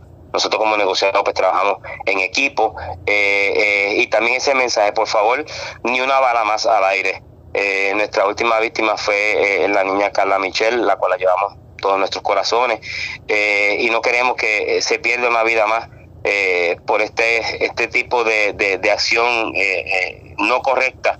Así que por favor, en vez de dar un, un- una bala al aire, de un abrazo, eh, eh, de, de un beso, o sea, hay que hay que hay que usar el sentido el sentido común. O sea, no queremos más pérdida de vida y, y lo que queremos es pasarla bien en familia con nuestros familiares y seres queridos.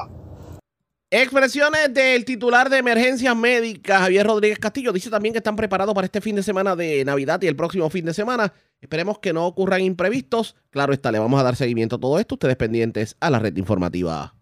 Presentamos las condiciones del tiempo para hoy. Hoy viernes, aire más seco está entrando a Puerto Rico y despejará el cielo y evaporará los aguaceros sobre el área. Algunos aguaceros pueden persistir sobre las montañas más altas. Luego, en la tarde se espera que se desarrollen algunos aguaceros en el noroeste de Puerto Rico. Se espera que las cantidades, donde llueve, sean menos de media pulgada. Se espera que el oleaje en las aguas del Atlántico y los pasajes del Caribe alcancen de 6 a 8 pies en aguas vulnerables a la marejada del norte-noreste. Para los bañistas, las olas rompientes de hasta 13 pies mantendrán condiciones costeras peligrosas a lo largo de las playas que dan al norte de las islas durante el fin de semana. En la red informativa de Puerto Rico, este fue el informe del tiempo. La red le informa. Señores, regresamos a la red Le Informa. Somos el noticiero estelar de la red informativa edición de hoy viernes. Gracias por compartir con nosotros. ¿Cómo van a estar las temperaturas y cómo va a estar el clima mañana, Nochebuena y el domingo de Navidad? Tuvimos la oportunidad de hablar con la meteoróloga Lian Inglés del Servicio Nacional de Meteorología y esto fue lo que nos dijo sobre el particular. Claro que sí, mira, eh, las condiciones del tiempo van a estar bastante tranquilas, va a ser un día mayormente como el día de hoy, que vimos temperatura fría a través de Puerto Rico en horas de la mañana. Ese se espera que sea el mismo panorama el día de mañana y también el 25, condiciones bastante estables, cielos despejados, algunas lluvias, llu- lluvias ligeras, mayormente aguaceros pasajeros, no se descarta a través de sectores del este de Puerto Rico, mayormente en horas de la mañana y en horas de la noche, pero esta actividad se espera que se mueva rápido y no genere ningún problema, por lo menos a través de sectores de- del este de Puerto Rico de inundaciones, pero en general bastante tranquilo. Eh, obviamente, clima tranquilo, clima despejado es sinónimo de mucho frío en la madrugada. Eso es correcto, sí, eh, bastante frío, mayormente en el interior se esperan, obviamente dentro de horas de la noche horas de la madrugada, mínimos de que pudieran estar rondando entre los medios 50, obviamente en algunos lugares más altos pudieran estar entre los bajos 50 en algunos sectores, igual a través de sectores del costero, pues esperamos también la reducción, no tan significativa como se ve en el interior, pero sí bajo 70, eh, y al igual que desarrollo de neblina que ha sido ah, bastante típico estos pasados días a través de sectores del interior montañoso de Puerto Rico. Usted me está hablando de bajo 50. Eh, entre medios así, en algunos sectores de las montañas, si logra, si no hay mucha nubosidad en horas de la noche, pues pudiéramos ver estar viendo temperaturas. Pero realmente la mayoría que se registra es en los medios 50, algunos altos 50, así que se, va, se espera que sea el panorama. Recordemos que no tenemos el flujo de vientos del norte, así que está predomina más del este, así que las temperaturas pues van a estar más, más normal, no tan por debajo de lo normal. así que como quiera que sea, y me orientará sobre el particular. Estas temperaturas que se están reportando ahora en diciembre son las que, la, que por costumbre sentimos en enero o febrero. Eso es correcto. Pudiéramos, es que eh, como es, vamos a decir lo que es, son las temperaturas normales de la temporada, que estamos en invierno ahora mismo. Así que sí, febrero tiende a ser un mes más frío eh, que diciembre. Diciembre también es frío, pero febrero tiende a ser un poco más frío, pero en general se espera que ese sea el panorama, por lo menos eh, el resto de este año y para principios del próximo año bajo el flujo de vientos del este que, que estamos viendo. Todo tiende a indicar que las temperaturas frías van a continuar por lo menos este fin de semana, que terminará ocurriendo pendientes a la red informativa. Bueno. Y ya que estamos hablando precisamente de la Navidad, hoy el director ejecutivo de la Comisión para la Seguridad en el Tránsito, Luis Rodríguez Díaz, exhortó a los conductores a pasar la llave sin ingiere bebidas alcohólicas en los eventos familiares y actividades sociales de este fin de semana de Navidad, también en despedida de año, para evitar accidentes obviamente que empañen la celebración con un choque que pueda resultar en un problema legal o en la pérdida de vidas inocentes en las vías públicas. Mira, nosotros eh, reconocemos que durante esta época, sobre todo ahora en estos días festivos de Navidad y la despedida de año, hay mucha actividad familiar, mucha actividad social y lo que queremos es que todo el mundo la pase bien, pero que se haga de manera responsable y que si saben que van a consumir bebidas alcohólicas, que pasen la llave y con anticipación planifiquen tener un conductor designado para que lo lleve de regreso sin ningún problema ni contratiempo a su hogar. Nosotros lo que queremos es que el cumplimiento de la ley va a resultar en la, garantía de que haya seguridad en las carreteras, que no tengamos pérdidas de vidas inocentes en las vías públicas, que el 31 de diciembre no falte ningún familiar en esa celebración de despedida de año, sino que al contrario, que esté toda la familia unida, pasándola bien y reciban un 2023 lleno de vida, saludable y con toda la familia unida.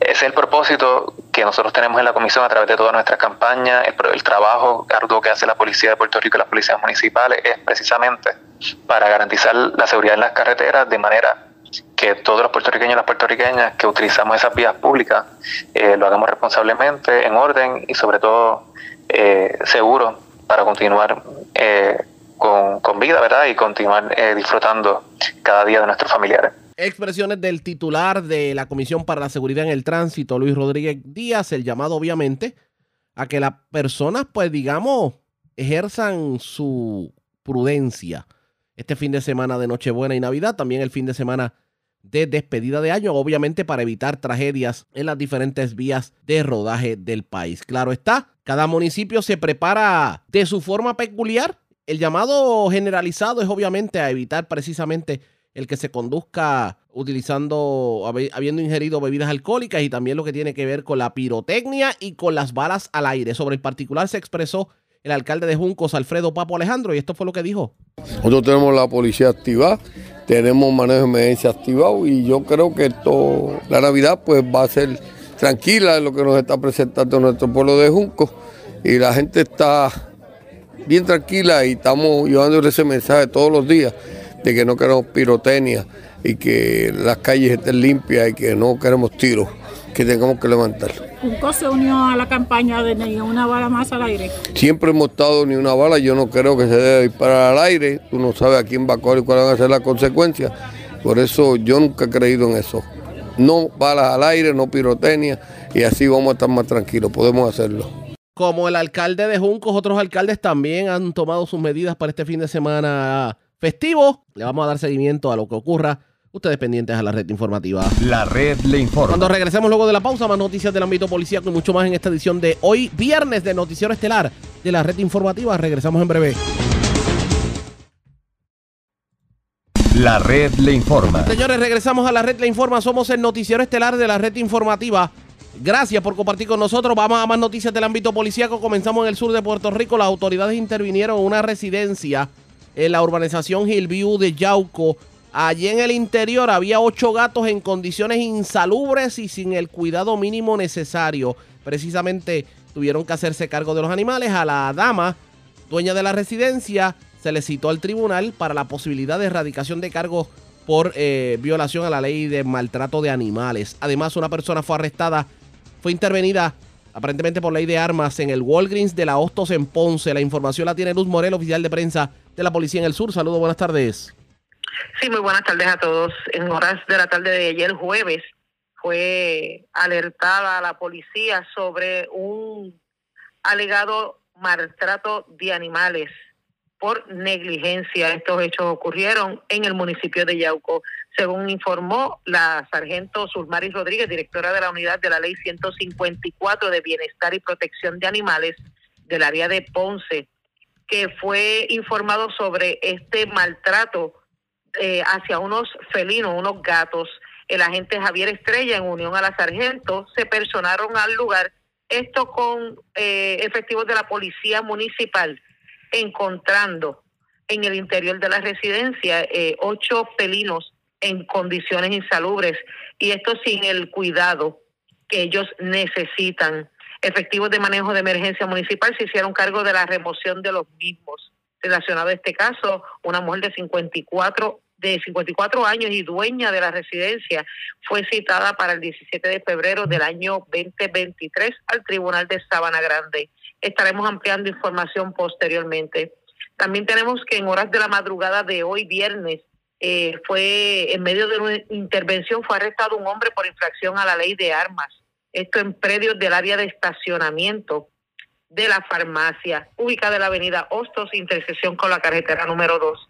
Según información recibida, eh, agentes adscritos al plan Zona de la comandancia de Ponce, esto eh, intervinieron con un hombre de 28 años y indican que es residente de Santa Isabel, al cual se le ocupó una pistola eh, calibre 40 y dos cargadores, eh, los mismos con 19 municiones. Este caso se estaría consultando durante horas del día de hoy para la posible erradicación de cargos correspondientes. Eso es lo que tenemos hasta el momento. Gracias por la información. Buenas tardes. Muy buenas tardes a todos. Gracias, era Luz Morel, oficial de prensa de la policía en Ponce. Cambiamos de tema porque ayer les informábamos que todo tiende a indicar que se van a aprobar los fondos que necesita Puerto Rico para que se mantenga por lo menos el Medicaid en los próximos cinco años. Y las reacciones no se hacen esperar en línea telefónica. Yo tengo al doctor Yusef Galí Fiol, el presidente de la Asociación Médica de Puerto Rico. ¿Qué significa el que se logren los fondos federales que necesitamos en Puerto Rico para el Medicaid. Lo tengo en línea telefónica. Saludos, buenas tardes, bienvenido a la red informativa.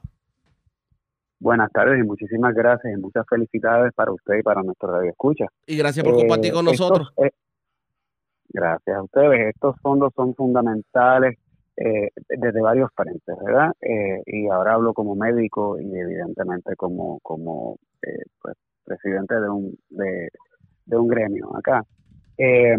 nos permite, en primer lugar, atender mejor a nuestros a nuestro paciente, tener más tener fondos disponibles precisamente para eh, tratarlos, eh, tratar estos pacientes equitativamente. Y me refiero a fondos para terapia, para eh, eh, ese, cuidado crónico y también atado de la mano a estos fondos viene un mejor reembolso para nuestros proveedores esto esencialmente nos ayuda a disminuir eh, un poco o a el, éxodo de médicos que estamos eh, que observamos no eh, continuamente en nuestro país particularmente de especialistas y subespecialistas una mejor remuneración ciertamente nos ayuda a, a, resolver ese problema tan apremiante esta mejor remuneración no tan solo se circunscribe a los médicos sino que también a otros proveedores de salud, así como clínicas y hospitales, ¿verdad? Que se van a beneficiar de, ese, de esa paridad en fondos. Yo creo que es fundamental. En este caso, eh, ¿cuál era la preocupación principal de la clase médica? Bueno, la, preocupación de la clase médica era que no se atendiera eh, de manera eh, de manera urgente este precipicio fiscal, porque obviamente eh, si no se atendía y si volvíamos a unos a unos eh, a unos pagos inferiores, etcétera, pues eh, redundaría en deficiencias en el manejo de pacientes y ciertamente en el, en el reembolso de proveedores eh, de todo tipo. Y me refiero a médicos, me refiero a otros compañeros eh, proveedores de salud y clínicas y hospitales.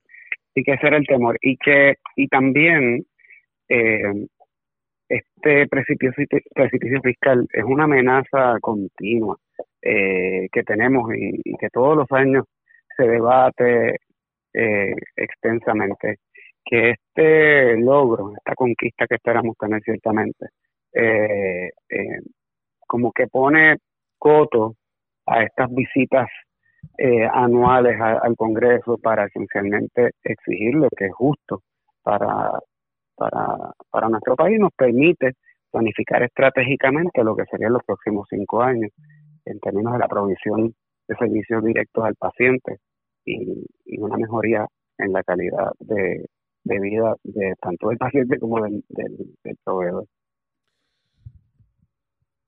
El porciento que se está otorgando es el justo.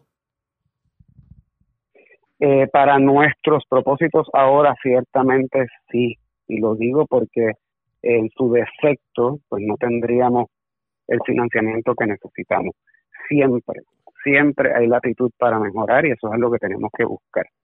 Pero en estos momentos yo creo que es un es verdaderamente una legislación histórica porque alcanzamos eh, por lo menos unos unos reembolsos mucho más más justos para, para pacientes y para eh, compañeros también. Vamos a ver qué termina ocurriendo con esto, por lo menos en cuanto a la salud se refiere, aunque muchos pudieran decir, bueno, se hace justicia con el, in- con el dinero que otorgan los federales. El problema tal vez no es lo que otorgan, es cómo llega el dinero a los proveedores de salud, porque dicen que en el camino la aseguradora se queda con, con gran por ciento de. Y por eso, por eso eh, hay que establecer este, este desembolso. Tiene que ser lo más, más transparente posible. Y explicado de forma sencilla, de tal manera que podamos ver cómo se erogan esos fondos. Y en eso yo estoy totalmente de acuerdo. Que los, los que median en el desembolso tienen el deber de explicar cómo lo, cómo lo hacen eh, de manera que sea diáfana, eh, diáfano el procedimiento para todos nosotros. Eh, así que eh, yo creo que eso es fundamental. Una vez obtenido eh, el aval del Congreso para, eh, para, ¿verdad? para la aprobación de esta legislación, nosotros nos sentemos acá y digamos, bueno, esto, esto lo estamos recibiendo y lo vamos a recibir de tal manera. Y esto es lo que es justo y así se van a hacer, se, se van a erogar estos fondos. Eso es fundamental. Estoy de acuerdo con, con esa apreciación también. Estaremos pendientes a lo que ocurra de aquí adelante. Agradezco, doctor, el que haya compartido con nosotros. Buen fin de semana. Agradezco muchísimo también la oportunidad de participar y muchas felicidades para todos. Buen fin de semana para usted también. Igual para usted y los suyos, era el presidente de la Asociación Médica de Puerto Rico, el doctor Yusef Galifiol, quien recibe con beneplácito, debo decir, la noticia del acuerdo para apro- aprobación del proyecto en la Cámara Federal que otorga 19.400 millones de dólares para extender el programa de Medicaid en la isla en los próximos cinco años, aunque dice que lo que hay que evitar es que las aseguradoras no se queden con el grueso. ¿Quién le pone el cascabel al gato? Eso está por verse pendientes a la red informativa. La red le A la pausa regresamos a la parte final del noticiero estelar de la red informativa. La red le informa. Bueno, señores, regresamos esta vez a la parte final del noticiero estelar de la red informativa de Puerto Rico. ¿Cómo está Estados Unidos? ¿Cómo está el mundo a esta hora de la tarde?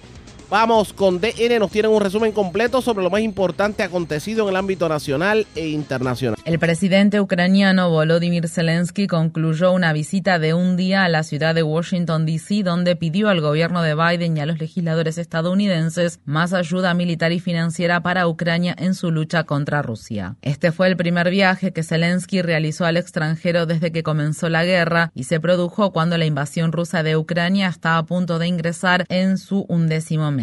Zelensky habló el miércoles por la noche ante una sesión conjunta del Congreso de Estados Unidos, donde agradeció los casi 50 mil millones de dólares de ayuda que ese país ha brindado hasta el momento a Ucrania. Your money is not charity. Su dinero no es caridad, Es una inversión en la democracia y seguridad global que manejamos de la forma más responsable posible. in the most responsible way. El presidente Biden recibió este miércoles al presidente Zelensky en la Casa Blanca, donde anunció que Estados Unidos proporcionará un nuevo paquete de ayuda militar a Ucrania que incluye el sistema de defensa antimisiles Patriot. En una conferencia de prensa conjunta, Biden indicó que dejará que Zelensky sea quien establezca el cronograma para cualquier acuerdo negociado con Rusia. Ucrania puede tener éxito en el campo de batalla con nuestra ayuda y con la ayuda de nuestros aliados europeos y otros países. Por tanto, cuando el presidente Zelensky esté listo para hablar con los rusos, también podrá tener éxito porque habrá ganado en el campo de batalla. Antes del viaje de Zelensky a Washington, D.C., más de mil líderes religiosos de Estados Unidos pidieron que se lleve a cabo una tregua de Navidad en Ucrania. Visite democracynow.org barra es para ver más información sobre este tema. Altos funcionarios europeos consideran que es probable que Rusia no haya sido culpable de los actos de sabotaje que dañaron gravemente los gasoductos submarinos que fueron construidos para transportar gas natural desde Rusia a Europa. El periódico The Washington Post reveló la noticia y citó entrevistas con 23 funcionarios diplomáticos y de inteligencia de nueve países europeos sobre las explosiones ocurridas en septiembre que provocaron el cierre de los gasoductos Nord Stream. Los funcionarios dijeron en privado que no hay evidencia de que Rusia haya estado detrás de esos actos de sabotaje que causaron una de las peores fugas de gas metano de la historia y cortaron el suministro de combustible ruso a Europa antes de los meses de invierno. El miércoles, un portavoz del Kremlin dijo que los países europeos no estaban realizando una investigación adecuada al respecto. Rusia ha culpado al Reino Unido por las explosiones y las autoridades británicas desmintieron tal acusación. El presidente de Rusia, Vladimir Putin, anunció que incorporará medio millón de soldados a las Fuerzas Armadas de su país y que está preparado para darle al ejército ruso todo lo que pide. En otra señal de que el Kremlin se está preparando para una guerra de larga duración en Ucrania, el ministro de Defensa de Rusia sugirió el miércoles elevar de 27 a 30 años la edad máxima para el servicio militar obligatorio. El presidente Putin también hizo una inusual admisión de derrotas en el campo de batalla al afirmar que la situación militar en cuatro territorios ucranianos recientemente anexados por Rusia era extremadamente difícil. Rusia y China iniciaron una semana de ejercicios militares navales en el mar de China Oriental que incluyen ejercicios con misiles y artillería de fuego real. Las maniobras militares comenzaron un día después de que la Fuerza Aérea de Estados Unidos enviara bombarderos B-52 con capacidad nuclear y aviones de combate furtivos a Corea del Sur para realizar ejercicios militares conjuntos y después de que Corea del Norte probara dos misiles balísticos de mediano alcance durante el fin de semana. El primer ministro japonés Fumio Kishida ha anunciado un plan a cinco años que asignará 320 mil millones de dólares para comprar misiles de largo alcance capaces de alcanzar China o Corea del Norte, incluidos cientos de armas vendidas por la empresa armamentista Lockheed Martin. De concretarse, este sería el mayor despliegue militar de Japón desde la Segunda Guerra Mundial. El artículo 9 de la denominada Constitución de la Paz de Japón establece la renuncia a la guerra y prohíbe a Japón usar o amenazar con usar la fuerza militar. La Organización Mundial de la Salud, OMS, ha pedido a China que informe con precisión los datos sobre los casos y las muertes por COVID-19 en ese país después de que el gobierno chino pusiera fin a su estricta política de cero COVID. Funcionarios de la OMS citaron informes extraoficiales que indican que las unidades de cuidados intensivos de China se estarían llenando de pacientes gravemente enfermos, a pesar de que China comunicó oficialmente un número relativamente bajo de ingresos a dichas unidades. Estas fueron las palabras expresadas por el director general de la Organización Mundial de la Salud, Tedros Adhanom Ghebreyesus. La Organización Mundial de la Salud está muy preocupada por la evolución de la situación en China ante los informes crecientes sobre casos graves de la enfermedad. Para hacer una evaluación completa de la situación, la OMS necesita información más detallada sobre los casos graves de la enfermedad, los ingresos hospitalarios y las necesidades de apoyo en las unidades de cuidados intensivos. El miércoles China informó de que no se habían registrado nuevas muertes por COVID-19 en el país. La preocupación surgió después de que un alto funcionario de salud chino dijera que China solo contará como muertos por COVID-19 a los fallecimientos causados directamente por neumonías o fallos respiratorios. Muchos modelos de enfermedades predicen que un aumento de los casos de coronavirus podría causar la muerte de hasta un millón de personas en toda China en los próximos meses. La esperanza de vida en Estados Unidos ha caído a su nivel más bajo en un cuarto de siglo debido a la pandemia de coronavirus y al aumento de la sobredosis de drogas. Los nuevos datos de los Centros para el Control y la Prevención de Enfermedades muestran que un bebé nacido en 2021 tiene en promedio una esperanza de vida de 76,4 años. Eso supone que la expectativa de vida en Estados Unidos ha disminuido dos años y medio desde el comienzo de la pandemia. En 2021, una cifra récord de 106.000 residentes de Estados Unidos murieron por sobredosis de drogas, mientras que la COVID-19 siguió siendo la tercera causa de muerte después de las enfermedades cardíacas y el cáncer. Hasta unos 20 refugiados rojiña, incluidos menores de edad, habrían muerto en una embarcación actualmente varada cerca de las islas Andaman de la India que transportaba al menos 160 personas. Se cree que la embarcación se dirigía a Malasia desde Bangladesh y que ha estado a la deriva desde finales de noviembre. Organizaciones de ayuda humanitaria advierten que las personas sobrevivientes corren un riesgo inminente de sufrir hambre, y enfermedades. Esto ocurre al tiempo que el Consejo de Seguridad de la ONU adoptó este miércoles su primera resolución sobre Birmania en tres cuartos de siglo, en la que pide el fin de la violencia y la liberación de todos los presos políticos en ese país, incluida la de la ex líder birmana Aung San Suu Kyi, quien fue derrocada y detenida por la Junta Militar birmana en febrero de 2021. Desde el golpe de Estado, las Fuerzas Armadas birmanas han ejercido una violenta represión contra las protestas y la disidencia. India, China y Rusia se abstuvieron de votar la resolución en el Consejo de Seguridad.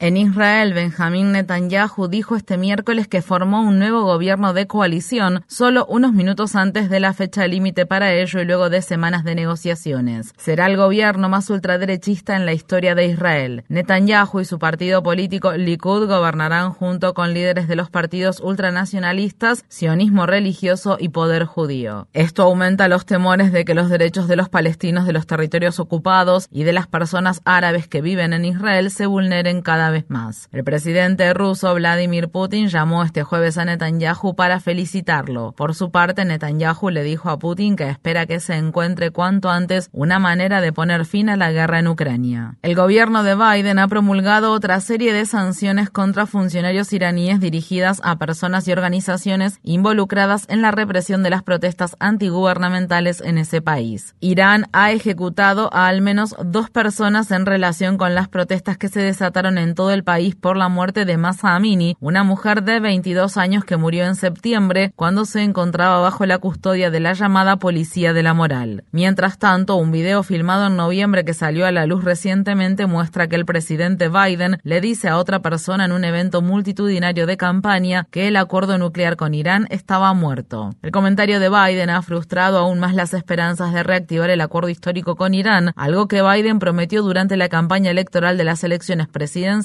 de 2020. Una alta autoridad de la política exterior europea dijo a principios de esta semana que la Unión Europea aún está trabajando con Irán para restaurar el acuerdo de 2015, del cual Estados Unidos se retiró unilateralmente en 2018 durante la presidencia de Trump. El Pentágono no ha cumplido el plazo fijado por un grupo de legisladores de la Cámara de Representantes de Estados Unidos para explicar el papel que las Fuerzas Armadas estadounidenses desempeñaron en un ataque aéreo ocurrido en Nigeria en 2017 contra un campamento de personas desplazadas que dejó más de 160 civiles muertos, muchos de ellos menores de edad. A principios de este año, el portal periodístico de Intercept informó que el Pentágono proporcionó información de inteligencia a Nigeria antes del ataque aéreo que se llevó a cabo en el estado nororiental de Borno y que supuestamente tenía como objetivo a combatientes del grupo armado Boko Haram. La filial en Nigeria de la organización Human Rights Watch criticó al Pentágono por su falta de transparencia y rendición de cuentas en relación con el incidente. El gobierno de Fiji ha pedido a las Fuerzas Armadas del país que ayuden a mantener la ley y el orden en medio de la crisis política cada vez más profunda que se suscitó tras las controvertidas elecciones de la semana pasada. El actual primer ministro de Fiji, Fran Bainimarama, que ha gobernado el país durante casi 16 años, se ha negado a aceptar los resultados de las elecciones y ha retrasado la toma de posesión del primer ministro electo Sitiveni Rabuka, quien el martes llegó a un acuerdo con otros partidos de la oposición para formar un nuevo gobierno de coalición. Bainimarama llegó al poder originalmente tras un golpe de Estado ocurrido en 2006, mientras que Rabuka asumió el poder en el golpe de Estado que se perpetró en 1987. Se anticipa que Rabuka intentará fortalecer lazos con Australia y Nueva Zelanda, países aliados de Estados Unidos, mientras que el actual primer ministro del país mantuvo una estrecha relación con China. El primer ministro marroquí ha demandado por difamación a José Bové, un ex miembro del Parlamento Europeo, después de que éste lo acusara de intentar sobornarlo para que apoyara un acuerdo de libre comercio cuando era ponente comercial de la Unión Europea entre 2009 y 2014. Bové, un agricultor activista por los derechos laborales y políticos francés, hizo estas revelaciones la semana pasada durante una entrevista radial en vivo. El ministro de Agricultura no pudo soportar que yo me opusiera a ese proyecto y me propuso enviarme un regalo a la ciudad de Montpellier, a una cafetería discreta y que nos encontráramos entre Navidad y Año Nuevo. donc, de, qu'on se rencontre entre Noël et le premier de l'an. C'était de l'argent, euh, José Bové, qu'on vous proposait ¿Era dinero lo que él ofrecía? Euh, écoutez, qu'est-ce que vous voulez que ça soit d'autre. C'est Bueno, ¿qué otra cosa cree que era? No era una tetera para tomar el té. du thé euh, pour boire du thé. Bové se ha opuesto a los acuerdos comerciales con Marruecos que incluyen productos del Sáhara Occidental, una región que Marruecos ha ocupado desde 1975. La red le informa. Bueno, señores, enganchamos los guantes. Felicitamos a todos en el día de Navidad. Obviamente este fin de semana, Nochebuena sábado, Navidad domingo. Cosas buenas para todos ustedes. Nosotros regresamos el próximo lunes a la hora acostumbrada, cuando nuevamente a través de Cumbre de Éxitos 1530 de X61, de Radio Grito y de Red 93, que son las emisoras que forman parte de la red informativa, le vamos a llevar a ustedes el resumen de noticias de mayor credibilidad en el país. Les recordamos que mañana Nochebuena y bailable en las diferentes emisoras que forman parte de la red. Así que disfrute la noche sintonizando una de las estaciones de radio que forman parte de la red informativa. Regresamos el lunes. Hasta entonces, que la pasen bien.